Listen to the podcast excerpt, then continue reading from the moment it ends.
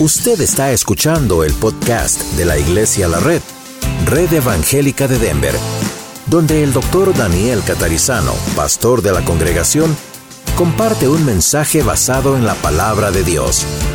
Ahora abra su corazón y permita que en los próximos minutos el Señor le hable y le bendiga.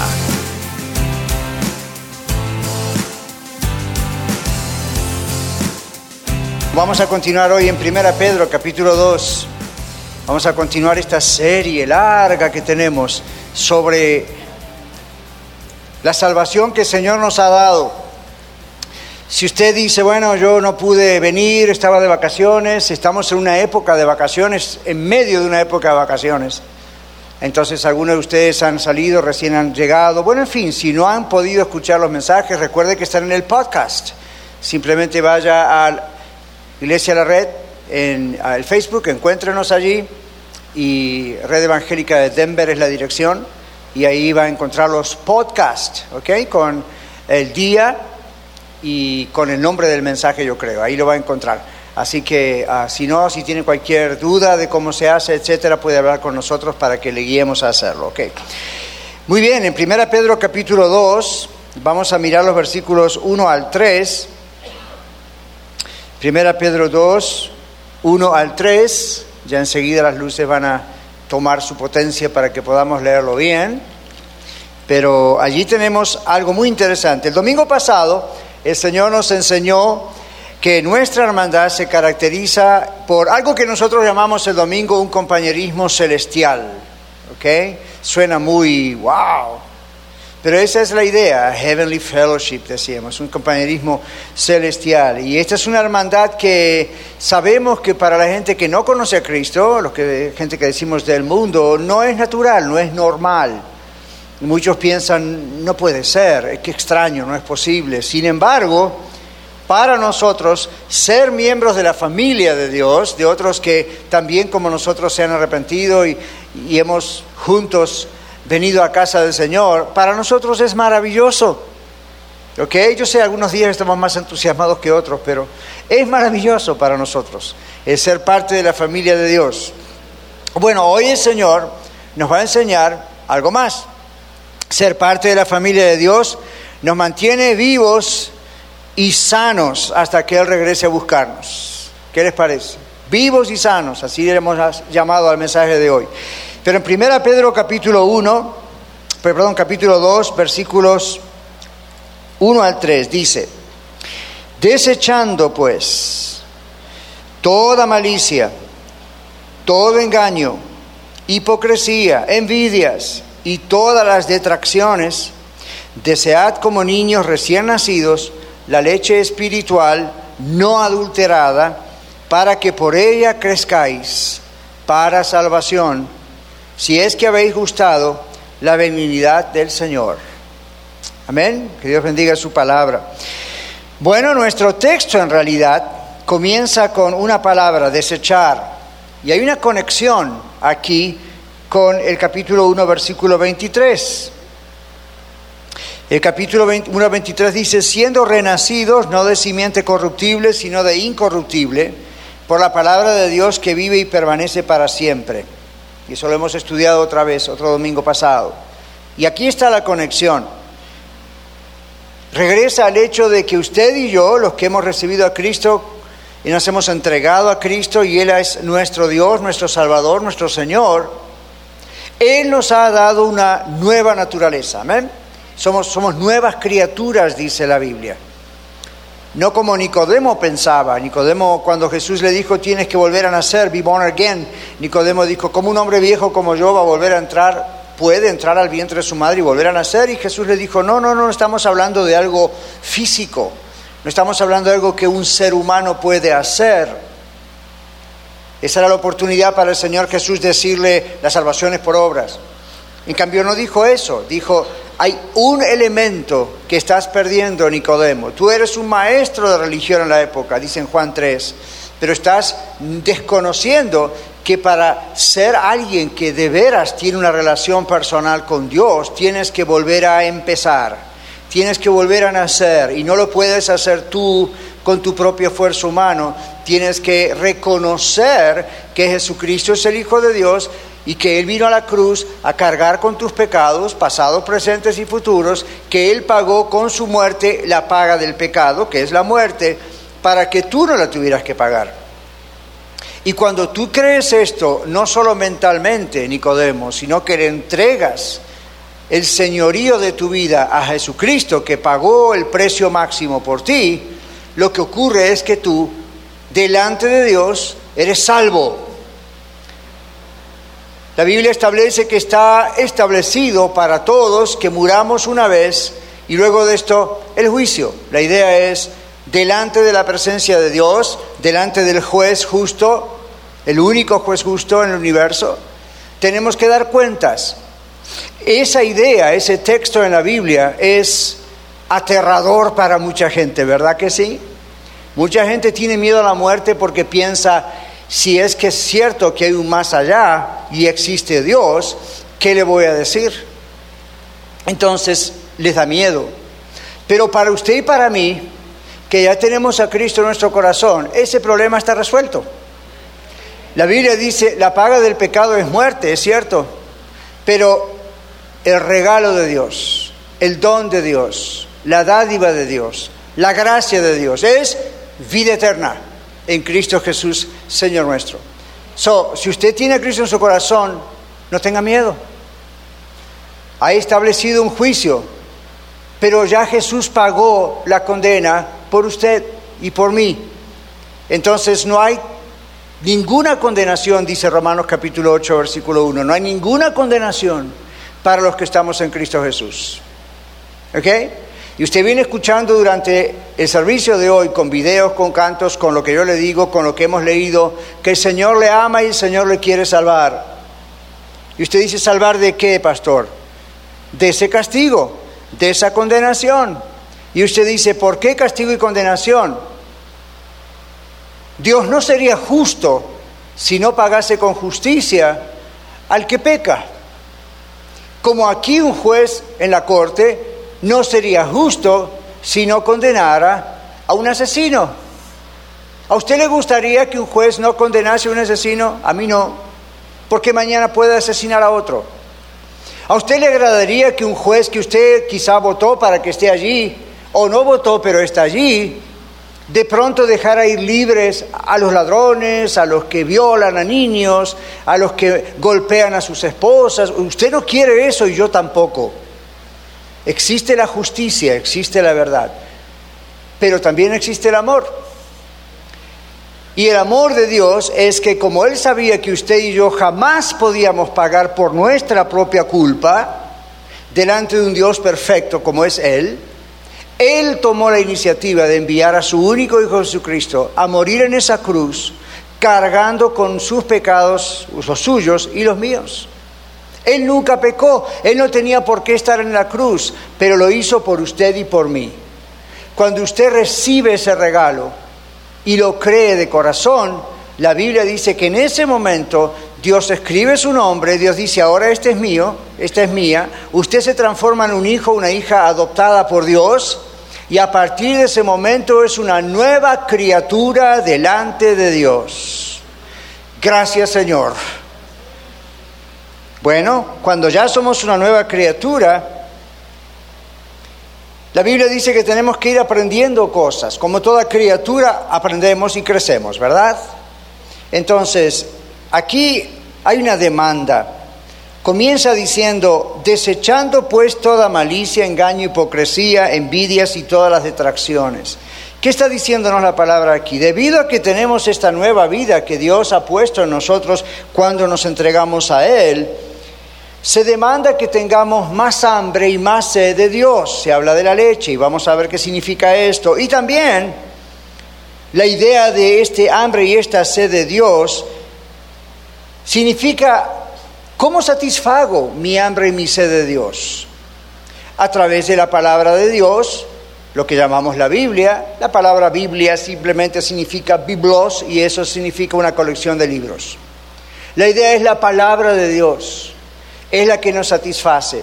Y es muy interesante, saltando un poquito a los cinco pecados que menciona aquí, Es muy interesante porque dice aquí que debemos desear como niños recién nacidos la leche espiritual.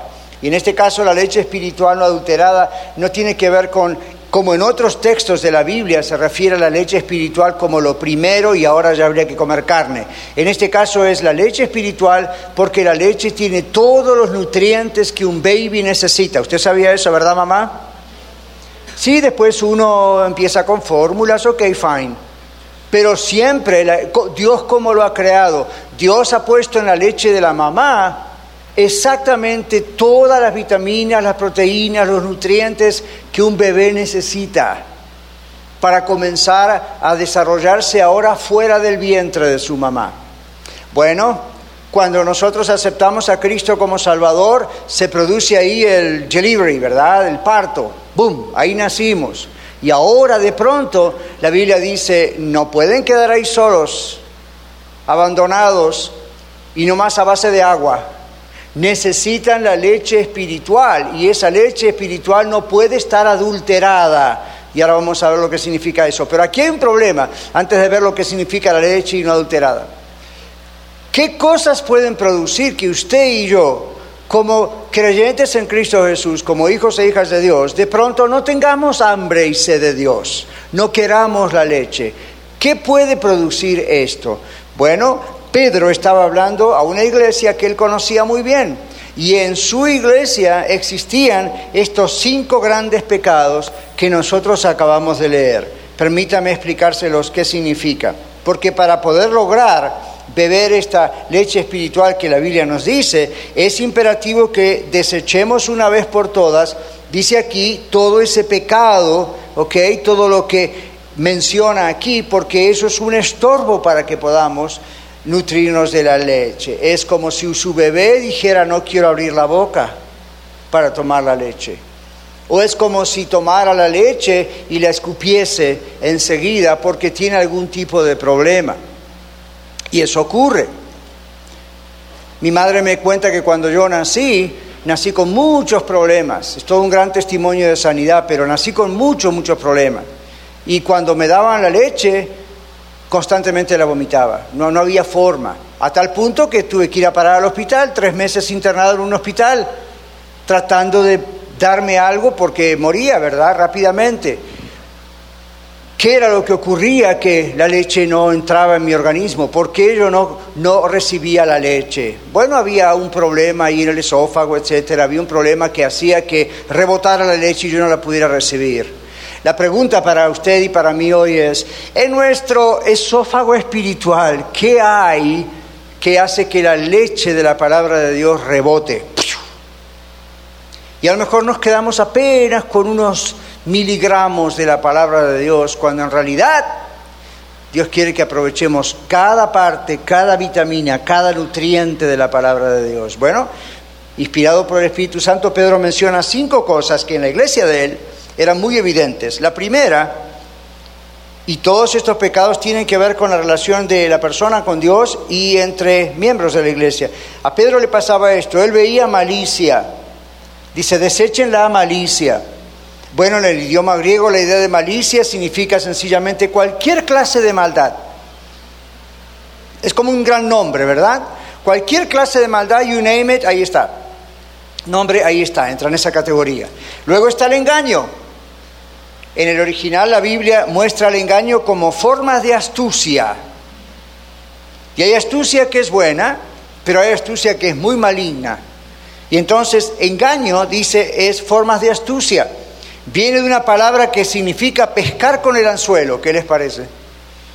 Es como cuando uno dice, ajá, lo pesqué. Está buscando el defecto de alguien y entonces, ah, aquí lo agarré. Y la Biblia llama esto engaño es una forma de astucia. Y Pedro dijo, no, no, no, no tiene que existir esto entre ustedes. Yo sé, son nuevos creyentes, decía Pedro, ¿verdad? Cuando estuvieron acá ustedes y yo hablando del primer capítulo, decíamos a quién se dirigía esta carta originalmente. Antes de llegar a nosotros, fue a todos estos judíos expatriados, estaban en otra patria como muchos de nosotros y, y tenían problemas, como muchos de nosotros en el mundo aquí. Entonces Pedro dice, esta es la cuestión, muchos de ustedes son nuevos en Cristo. y hay cosas que tienen que aprender a desechar. Una de ellas es la malicia, otra es el engaño, formas de astucia. Una tercera cosa, dice, es la hipocresía. Ahora, yo sé que nosotros hoy comprendemos la palabra hipocresía de diferentes maneras, ¿verdad? Pero el original hipocresía es ocultar la verdadera identidad de uno, ocultar su propia identidad pretender ser quien uno no es, no ser transparente, no ser uno mismo. Eso es lo que la palabra hipocresía significa, que es la misma palabra que se traduce como actor o actriz. Y la idea es alguien que pone una máscara, especialmente en aquellos años, y pretende ser otro personaje, no es esa persona. Esa es la palabra, la raíz original que la palabra traduce hipocresía. Entonces, no ser tal cual uno es. La semana pasada el Señor nos hablaba acerca de esto, ¿verdad? Y decía, seamos tal como somos, con prudencia. No podemos hacer o cometer esa tontería que a veces ocurre, ¿verdad? Hey, yo soy como soy. Si le gusta bien y si no, también. Acá yo digo lo que yo pienso, soy sincero. Eso no es ser sincero, eso es ser imprudente. La Biblia no dice eso. La Biblia dice es, Seamos como somos, aquí en la casa del Señor y fuera de la casa del Señor, porque la Biblia dice, usted y yo somos templos del Dios viviente, no es este edificio el asunto, usted y yo somos la iglesia, amén, usted y yo somos el templo. Entonces la idea es, ya Pedro tenía ese problema dos mil años atrás y le dice a los miembros de su iglesia, otra vez inspirado por el Espíritu Santo de Dios, sean honestos, sean transparentes, sean abiertos. ¿Sabe por qué? Porque además de que si uno no lo es, eso es un pecado delante de Dios, también es muy complicado ayudar a una persona que no es transparente. Le doy un ejemplo. En nuestra cultura, en muchos lugares, aquí en el mundo hispano, uno dice, ¿qué tal hermano Kevin? ¿Cómo le va? Y el hermano Kevin dice, bendecido pastor. All right. La pregunta es, espiritualmente hablando es una buena declaración. Estoy bendecido, pase lo que pase, siento la bendición de Dios. Amén. Hasta ahí estamos bien. ¿Saben dónde está el problema de la hipocresía aquí, o la hipocresía en español? El pretender que estoy bien para que el pastor no me pregunte qué le pasa. O para dar la imagen de que todo está bien en mi mundo. Yo soy muy espiritual. Y no voy a estar declarando que estoy mal. Entonces yo soy muy espiritual, todo está bien. Entonces, ¿qué pasa? Si algo está ocurriendo en la vida de él, nadie lo va a saber, porque no quiero que nadie lo sabe, esa es la idea, ¿verdad? Nadie lo tiene que saber, no quiero que nadie lo sepa. Entonces, ¿cuándo se sabe? En el momento de la crisis, cuando ya no se puede esconder más la cosa y uno tiene que ir a socorrer al que cayó, como dice la Biblia, ¿verdad? Y está bien, lo hacemos y hay que hacerlo con amor. Pero la pregunta es, ¿por qué no avisó antes que estaba rumbo a la caída? ¿Por qué poner esa imagen de que somos tan espirituales? Ok, fine, pero cuando algo no está bien, no necesita tomar el micrófono y venir acá al púlpito y decir, no estoy bien. Pero tiene que haber alguien de su confianza entre los hermanos y hermanas en Cristo, como el Señor nos decía el domingo pasado prefiriéndonos unos a los otros. ¿A quién recurrimos primero cuando tenemos una situación en nuestra vida? Honestamente, ¿a quién recurre hoy, a quién recurre usted primero si nos sentimos enfermos? ¿Saben qué hacemos aquí en Iglesia la Red? Mandamos un texto, llamamos por teléfono y está el WhatsApp que muchos recibimos y se hacen largas cadenas. Estoy orando, estoy orando, estoy orando por usted y hay un versículo y este que el otro. Hay días que yo tengo que poner en silencio mi teléfono porque estoy haciendo mi programa de radio y escucho pip, pip, pip, pip, pip, pip, pip, y si lo miro, son sus WhatsApps. A alguien se le ocurrió diciendo, decir, oremos hoy por el pastor, uno tras del otro, donde quiera que estén, hay WhatsApp, estamos orando, que Dios le bendiga. Alguien dice, Andy está enferma, como estamos orando, oren por ella, viene la gran ametralladora de textos. Y yo digo, gloria a Dios, qué iglesia tenemos. Mire cuánta gente está orando uno por los otros. Imagínense si yo digo, todo está bien en mi mundo. Yo soy tan perfecto y tan espiritual. El pastor nunca se siente mal. Es Superman. Me hubiese gustado, pero no es posible. Tengo el gorrito con la S, pero nada más. Una hija mía me regaló el t-shirt. Un día tendría que traerlo, ¿verdad? Y ahí se el gran diamante con la S, Superman. Bueno, gracias a mi hija porque ella o cree que me gusta Superman o cree que soy Superman para ella, pero esta es la idea, no soy. Entonces, ¿cuál es el problema de decir, ore por mí, no me siento bien? ¿Cuál es el problema de decir, ore por mí, estoy un poco confundido? ¿Cuál es el problema de decir, las cosas no están bien en esta área o en el trabajo o aquí allá. No hay problema. ¿Sabe por qué usted y yo tenemos ese problema? Porque en ocasiones hemos estado en medios ambientes donde decir algo personal se ha publicado desde las azoteas y se ha hecho toda una desviación de la verdad. Y entonces uno dice, no, no, no, no, no. Voy a hacer como dice el refrán. Si no lo conoce, aquí va. El que se quema con leche cuando ve la vaca llora. Le va a tomar unos minutos, pero piénselo. Uno ve el objeto que le produjo un problema anteriormente y hoy le escapa. Entonces el pastor abre la palabra de Dios y predica la palabra de Dios y dice, hermanos, cuando hay un problema o algo, la única forma de saberlo es llame a alguien no tiene que ser el pastor, alguien que está en su grupo. Aquí hay varios grupos, ¿verdad? En las casas durante la semana. Hable con ese líder, hable con esa líder. Hermano, tengo este problema, oremos juntos. Vaya a consejería con el pastor o con otros, haga algo. Pero esa, esa reacción de decir, ah, ah, ah, yo no digo nada, yo no tengo problemas, todo está bien, Dios le bendiga, hermano, todo está bien. Eso es lo que Pedro decía, es hipocresía. La idea no es mostrar lo que no es. Nadie va a pensar que usted y yo somos menos espirituales porque decimos, me duele, o estoy confundido, o necesito oración. No hay un matrimonio, matrimonio, más santo que el otro. Si usted tiene problemas en su matrimonio y dice, tengo problemas en mi matrimonio, no se lo recomiendo aquí en el púlpito en la iglesia el domingo, hey, everybody, tengo... No, pero vaya con alguien de confianza que le puede ayudar. Aquí hay matrimonios muy sanos en la iglesia de la red y yo creo que pueden ser muy buenos mentores de matrimonios, ¿verdad que sí? Entonces uno puede ir y decir, esto está entre nosotros, pero usted es parte del cuerpo de Cristo igual que yo, tengo este problema, tengo este dolor, tengo este conflicto, tengo esta situación. Y esa persona va a orar con usted, va a orar por usted y como dice la palabra, gozados con los que se gozan llorar con los que lloran, pero no se puede si pretendemos que todo está bien. A eso se refiere Pedro con esta palabra. Las otras dos palabras son envidia y detracciones. Creo que no hay necesidad de mucha definición con la palabra envidia, en el griego es igual.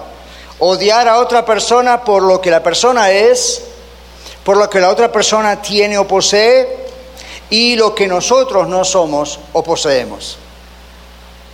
Tenga cuidado a medida que esta iglesia crece y gloria a Dios va creciendo muy rápido, cada vez más.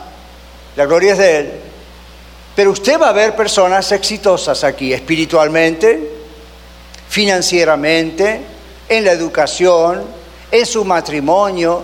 Vamos a suponer que usted conoce un matrimonio que ha andado, como dicen en la calle, a las patadas. Y de pronto usted ve que son felices, que el Señor los está restaurando, que ahora sí viven en armonía y que siguen trabajando por esa armonía. ¿Cuál es su reacción? ¿Se goza con eso o usted dice, mm, a saber qué pasará por ahí? Gócese, no envidie eso, anhele algo así. Alguien tiene un buen trabajo, de pronto empieza a hacer mucho dinero, gócese y no pida, pero gócese. Ok, vaya y diga, gloria a Dios, qué bueno, estoy bien contento, hermano, hermana, con ese trabajo que Dios le dio y con la sabiduría de manejar la situación.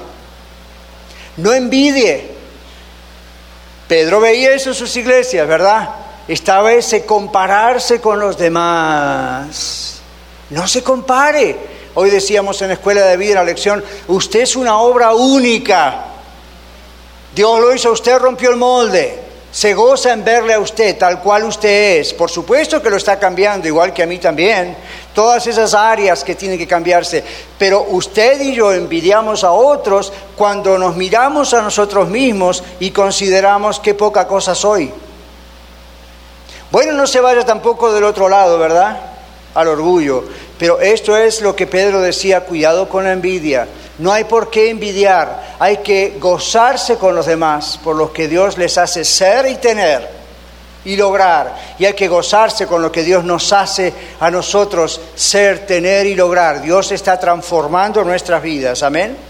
La última de los, últimos de los pecados, cinco son las detracciones, una palabra muy antigua, pero la idea es difamar a otras personas, dar falso testimonio, recuerde que ese es uno de los mandamientos, no darás contra tu prójimo falso testimonio, dar falso testimonio, difamar a otras personas, hablar en contra de otras personas.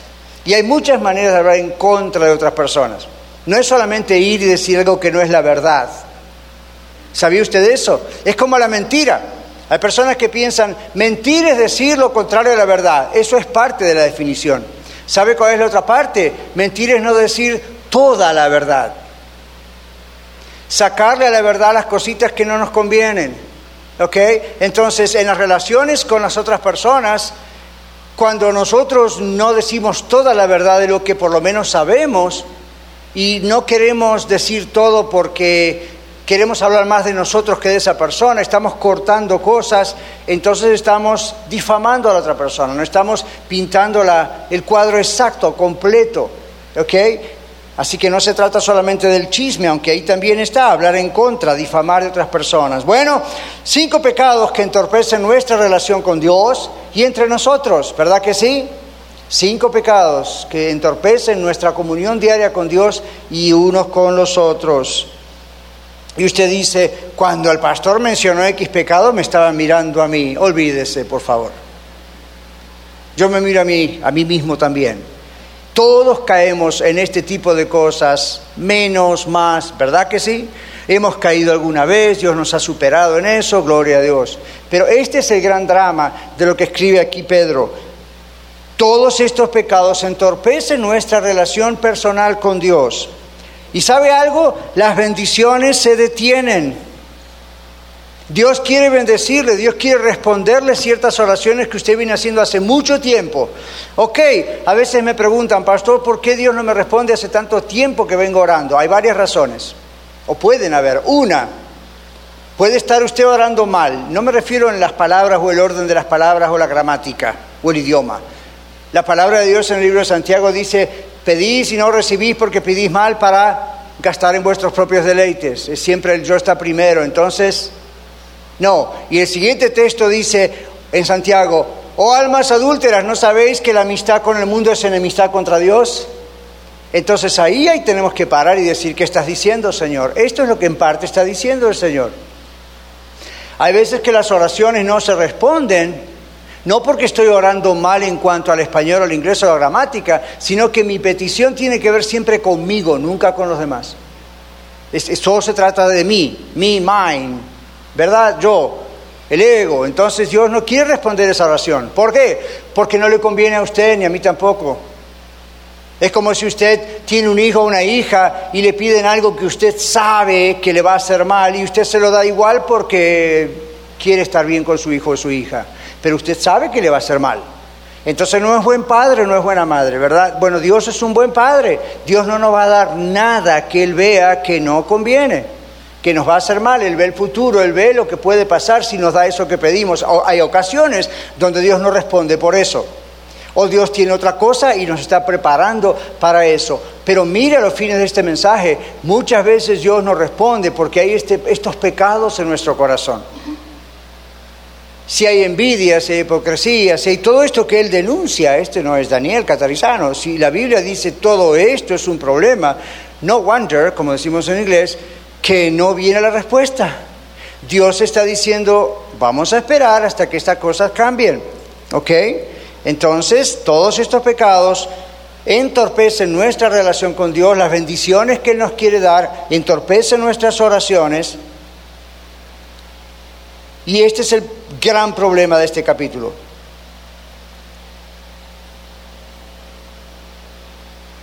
¿Cuántos de ustedes saben que Dios ama a su propia familia? ¿Usted ama a su familia? Yo también amo a la mía. ¿No dice acaso que Dios es un Dios celoso?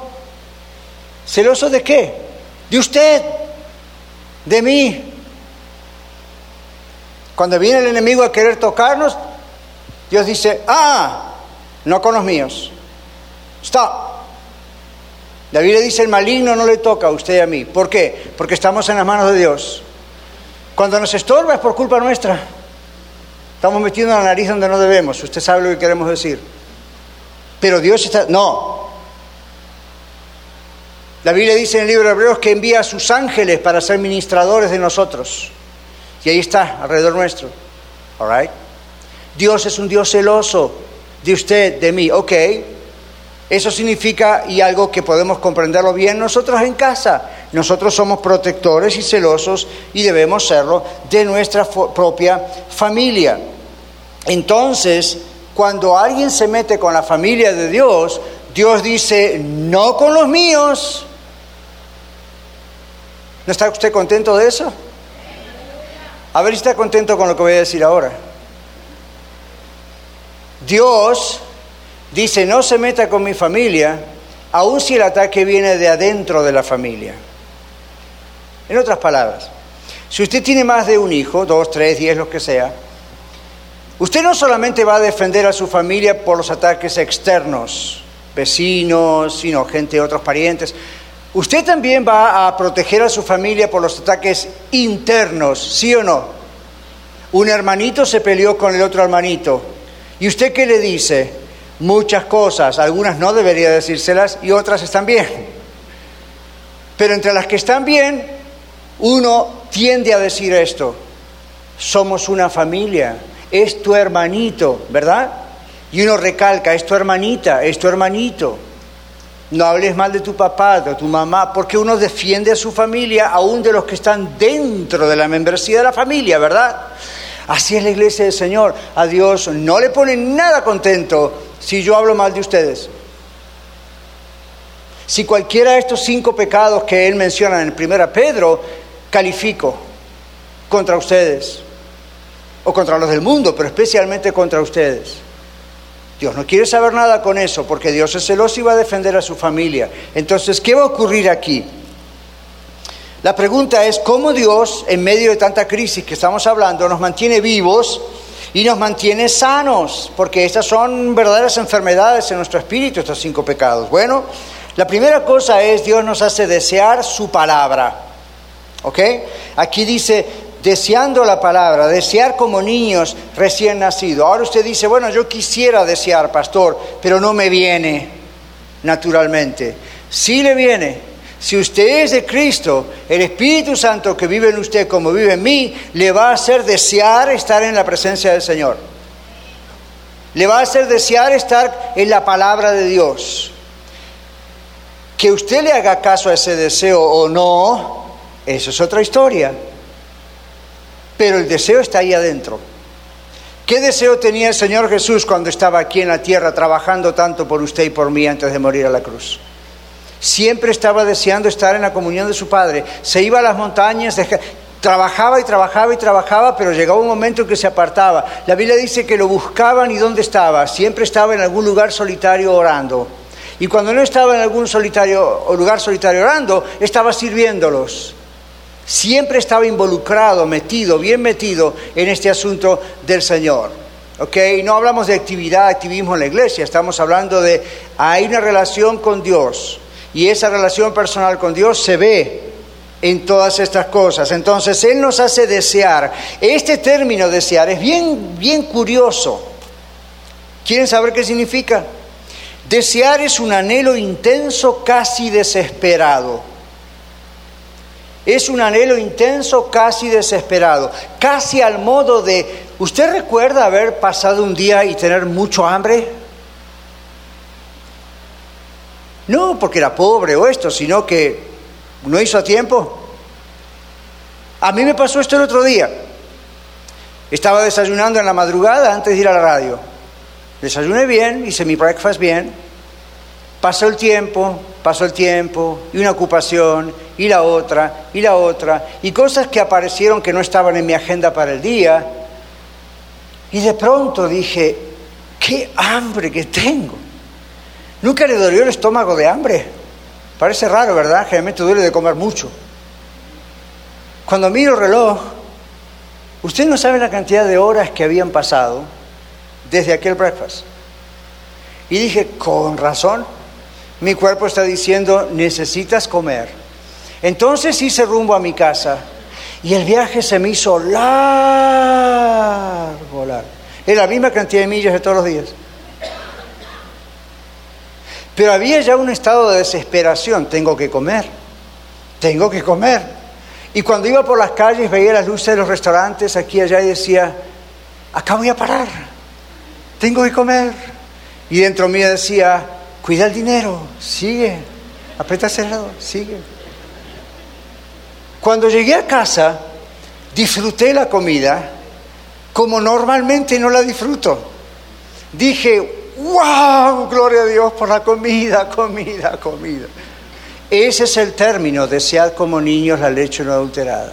Eso es exactamente lo que en griego significa la palabra desear, desesperación por comer, desesperación por beber al punto de decir si no lo hago me muero.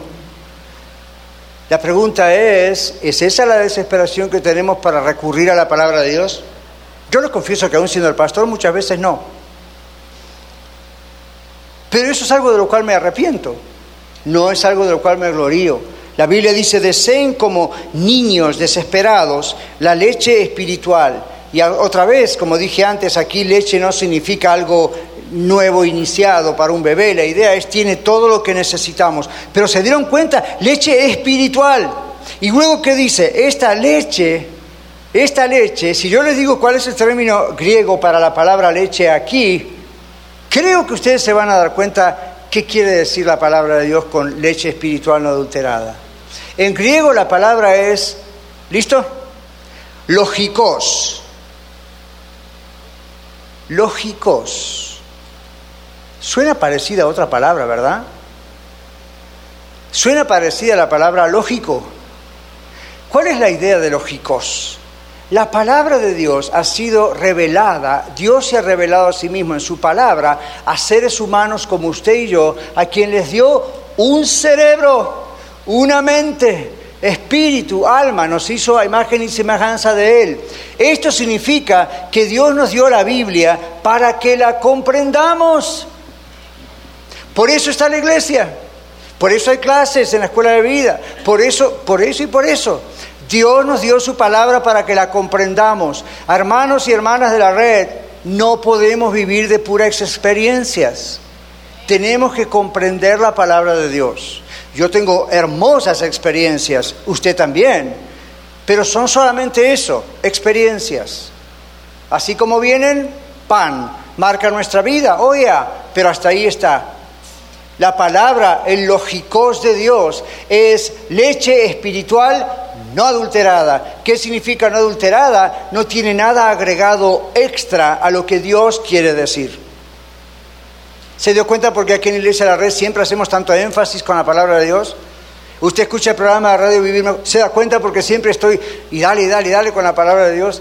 Dios no quiere que sea adulterada su palabra que no se le quite, que no se le agregue, que no se le saque por acá porque no me gusta. Aquí en la red tratamos de predicar todo el consejo de Dios. En la escuela de vida estamos yendo en el, Sermón del Monte, son tres capítulos, hace meses que estamos ahí como anclados en el Sermón del Monte. Aquí estamos con Primera Pedro, esta serie, hace domingos y domingos, y todavía les digo, hasta octubre vamos a estar con el Primera Pedro. Y uno dice, wow, ¿por qué?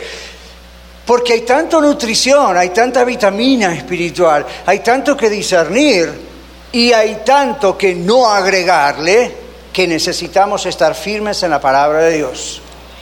Porque eso es lo que nos hace crecer. Eso es lo que nos hace crecer. Entonces, nada agregado. La última cosa es que el Señor nos ayuda, no solamente produciendo esa sed por su palabra, sino que el Señor nos ayuda convenciéndonos de pecado y quebrantándonos hasta que dejemos de pecar. Hoy el Señor me habla a mí, le habla a usted. La única ventaja es que me habló a mí primero para preparar el mensaje. Pero es lo mismo. Nos está preparando y nos está diciendo, Daniel, o el nombre suyo, ya te he mostrado esta lista de cosas que no deben estar en tu vida. Son ajenas a tu naturaleza. Si las permites, mi comunión contigo, tus oraciones, tu alabanza, tus cantos se frenan. Y no te puedo dar el hambre y la sed que tú necesitas tener de mí y de mi palabra. Entonces, la primera cosa que el Espíritu Santo hace es nos convence. El pecado destruye el apetito por la palabra de Dios. ¿Se dio cuenta? Yo me di cuenta. El estar pensando mal de otros, la ansiedad, la preocupación que hablábamos en la escuela de vida, eh, estos que menciona, estos cinco pecados que menciona la palabra, eso entorpece nuestra relación con Dios, es cierto, pero también saben que entorpece el hambre de Dios. ¿Por qué? Bueno, porque uno, si no come de la palabra de Dios, va a buscar algo de qué comer. Aquí en los Estados Unidos, en muchos eh, lugares del país, eh, llamamos a algunas comidas fast food, ¿verdad? Comida rápida. Pero usted sabe que se conoce también en español como comida chatarra. Conocen ese término, ¿verdad? Comida basura. Y uno dice, bueno, no es tan basura, a mí me gusta un buen McDonald's. Le confieso que a mí también. El sabor es rico. Pero imagínese alimentarse de McDonald's todo el tiempo, todas las semanas. Le va a empezar a salir el arco doble en la frente, es todo lo que le va a pasar. No se va a alimentar. Entonces, en el mundo espiritual ocurre eso. Si la palabra de Dios se adultera, se da vuelta, se corta, se le agregan cosas del hombre, ¿sabe qué pasa? Algo maravilloso se transforma en comida chatarra. Entonces ya no se desea, el Espíritu Santo dentro de usted ya no desea eso porque es contrario a su propia naturaleza. La otra cosa que ocurre es cuando uno se distrae tanto con tanta cosa atractiva, sin duda, que hay en el mundo, uno pierde el apetito por la palabra de Dios. No porque esas cosas satisfacen, esas cosas llenan y engordan. Yo he tenido gente aún en consejería clínica que me ha dicho, doctor, estoy de sobrepeso. Digo, bueno, yo no soy doctor en medicina, soy doctor en consejería clínica, pero me dicen, pero ¿será que esto me trae problemas? Sí, ¿cuántos McDonald's viene comiendo? Y pobre McDonald's, me la agarré hoy con ellos, pero usted ponga el nombre que sea. Entonces, ¿qué es lo que pasa?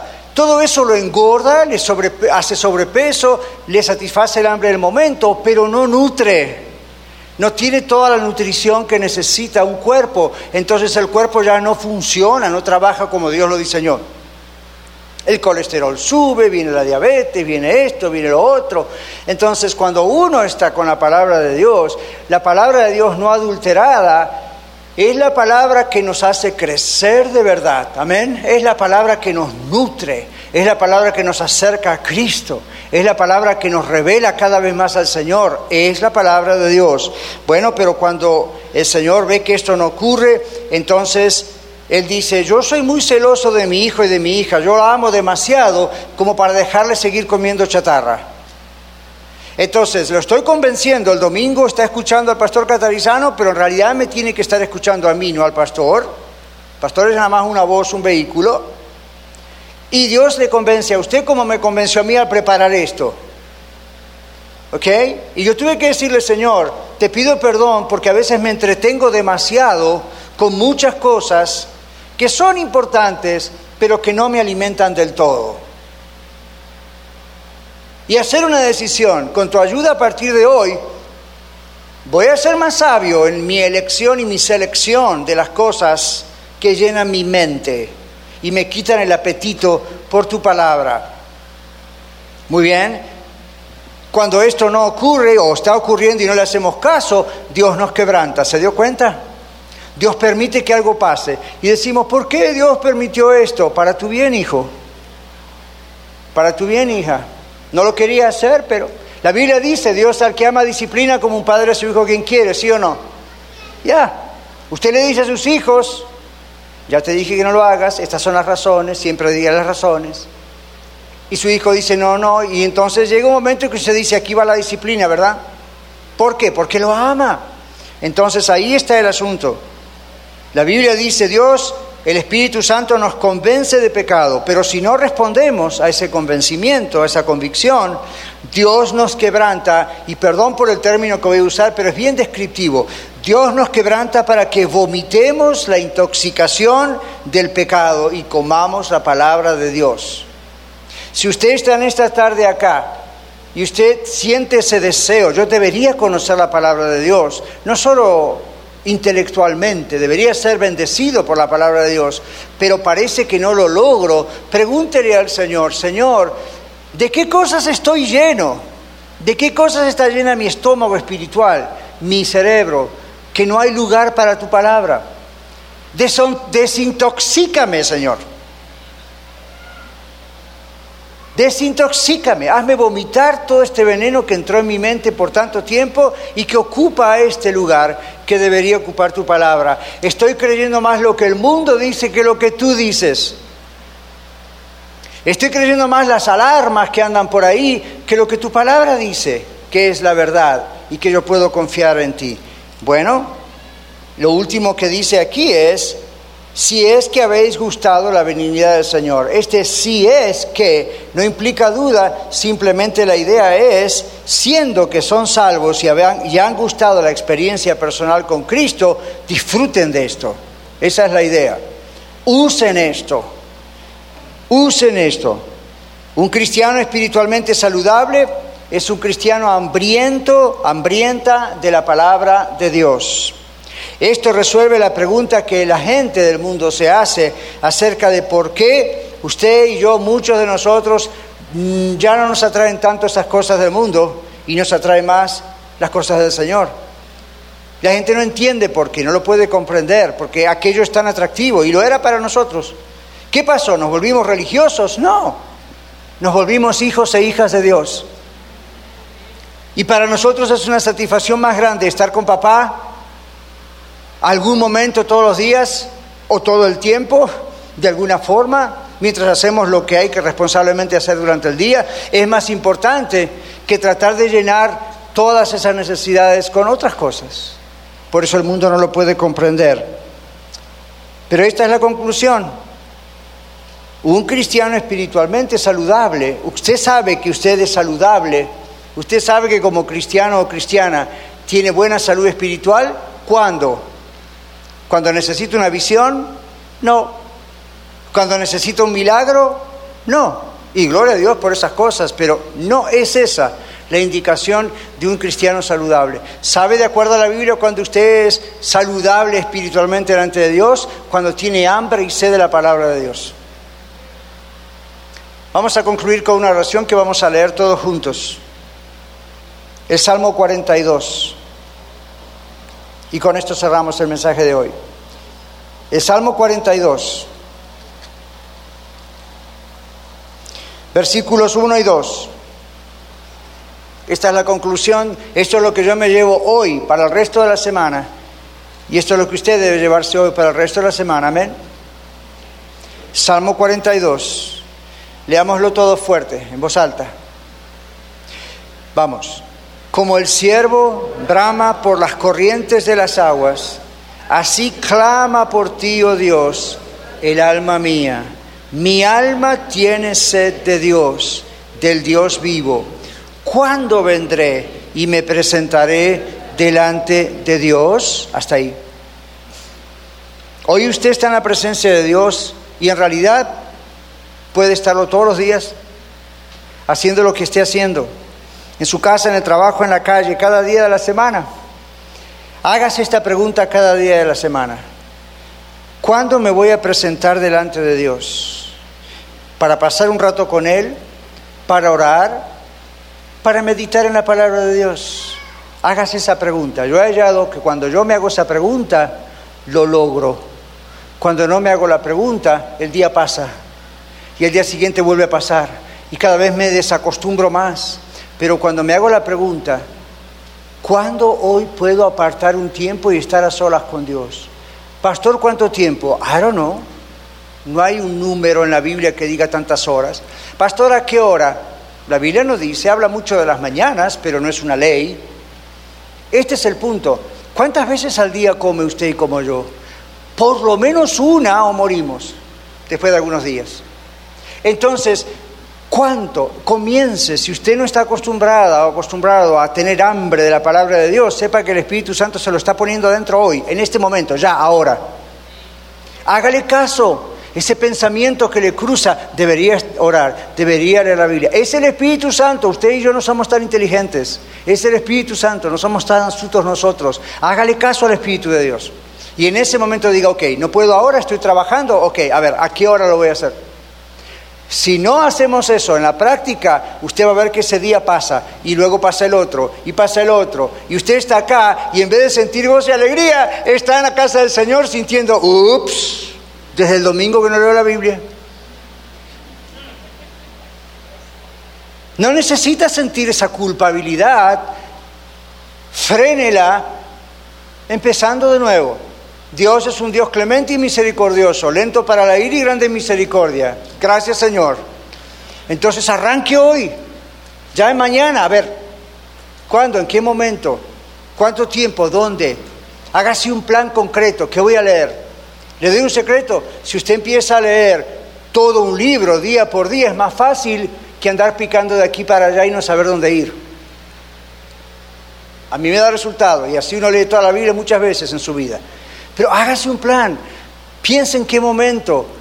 Cuando viene ese pensamiento, debes orar hijo, debes orar hija. Ese es Dios, no es usted. El Espíritu Santo está dentro suyo, eso se lo va a poner todo el tiempo. Ore, no espere que haya un accidente, no espere que haya una enfermedad, no espere que haya una crisis, no espere sentirse mal. Me duelen los riñones, Señor, por favor, sáname. No espere a eso. Ore antes que le duelen los riñones. Esa es la idea que nos vayamos esta tarde de aquí con ese salmo, como el siervo brama por las corrientes de las aguas. No sé si alguna vez lo escuchó, aquí hay muchos en Denver y alrededores. Así clama por ti, oh Dios, el alma mía, mi alma tiene sed de Dios. Recuerde, eso no es de su propia cosecha, ¿eh? El Espíritu de Dios está poniendo en los hijos y hijas de Dios esa sed. Empieza a veces con una gotita, hijo, ora, hija, medita un rato conmigo en la palabra de Dios. Ahí comienza, hágale caso y la gotita se transforma en un río. El Señor Jesús dijo eso, ¿verdad? El que viene a mí de su interior correrán como ríos de agua viva. Pero dijo el que viene a mí, si usted no va a él, no hay tal río. Cerremos nuestros ojos. Yo fui muy convencido al preparar esto. Le doy tiempo para que usted sea convencida o convencido al preparar esto. Nunca hay condenación, nunca hay culpa en todo esto, siempre hay reflexión. Pregúntele al Señor, Señor, yo estoy así en esta situación con uno de estos cinco pecados que mencionas, arrepiéntase delante del Señor. O también usted dice, Señor, a ver, ¿te hago caso cada vez que tengo ese pensamiento o la sed o no? Simplemente pídale perdón al Señor ahí donde usted está. El Señor le va a perdonar. Si usted lo hace con sinceridad, Dios le va a perdonar. Seguro que sí. Y le va a dar las fuerzas para seguir adelante. Y si usted no conoce a Cristo, si todavía el Señor no es su Salvador, no es su Señor, pídele al Señor que venga a su corazón. Si usted no está segura o seguro, dígale, Señor, perdóname, yo soy pecador, todo el mundo es, yo también. Y un pecador no puede estar en tu presencia para siempre. Pero tú has resuelto el problema enviando a Cristo a morir por mí. Yo acepto ese regalo tuyo. Te pido que entres en mi corazón, que me perdones y que a partir de ahora seas mi Dios, mi Señor, mi Salvador. Y Dios lo va a hacer. Es la mejor oración que a Él le gusta responder. Padre, en este momento entregamos todo esto a ti. Como tu mensajero, yo he puesto esto en las mentes y en los corazones de todos los que están escuchando. Pero más no puedo hacer. Pero sé, Señor, que tú nos has hecho hablar de esto en esta serie de varios domingos, confiando en que tú, Señor, eres el que hace el trabajo. Te pido fuerzas para mi vida, fuerzas para la vida de cada uno de nosotros esta semana. Que cada día podamos hacernos esa pregunta. ¿En qué momento? ¿Cuándo me presentaré delante de ti? Y que inmediatamente tengamos la respuesta. Señor, sé que va a haber luchas, distracciones, llamadas, situaciones. Ayúdanos y danos fuerzas para decir, no, este es el tiempo que me, me propuse y voy a estar con mi Señor. En el nombre de Jesús. Amén. Muchas gracias por escuchar el mensaje de hoy. Si tiene alguna pregunta en cuanto a su relación personal con el Señor Jesucristo o está buscando unirse a la familia de la Iglesia La Red, por favor no duden en contactarse con nosotros.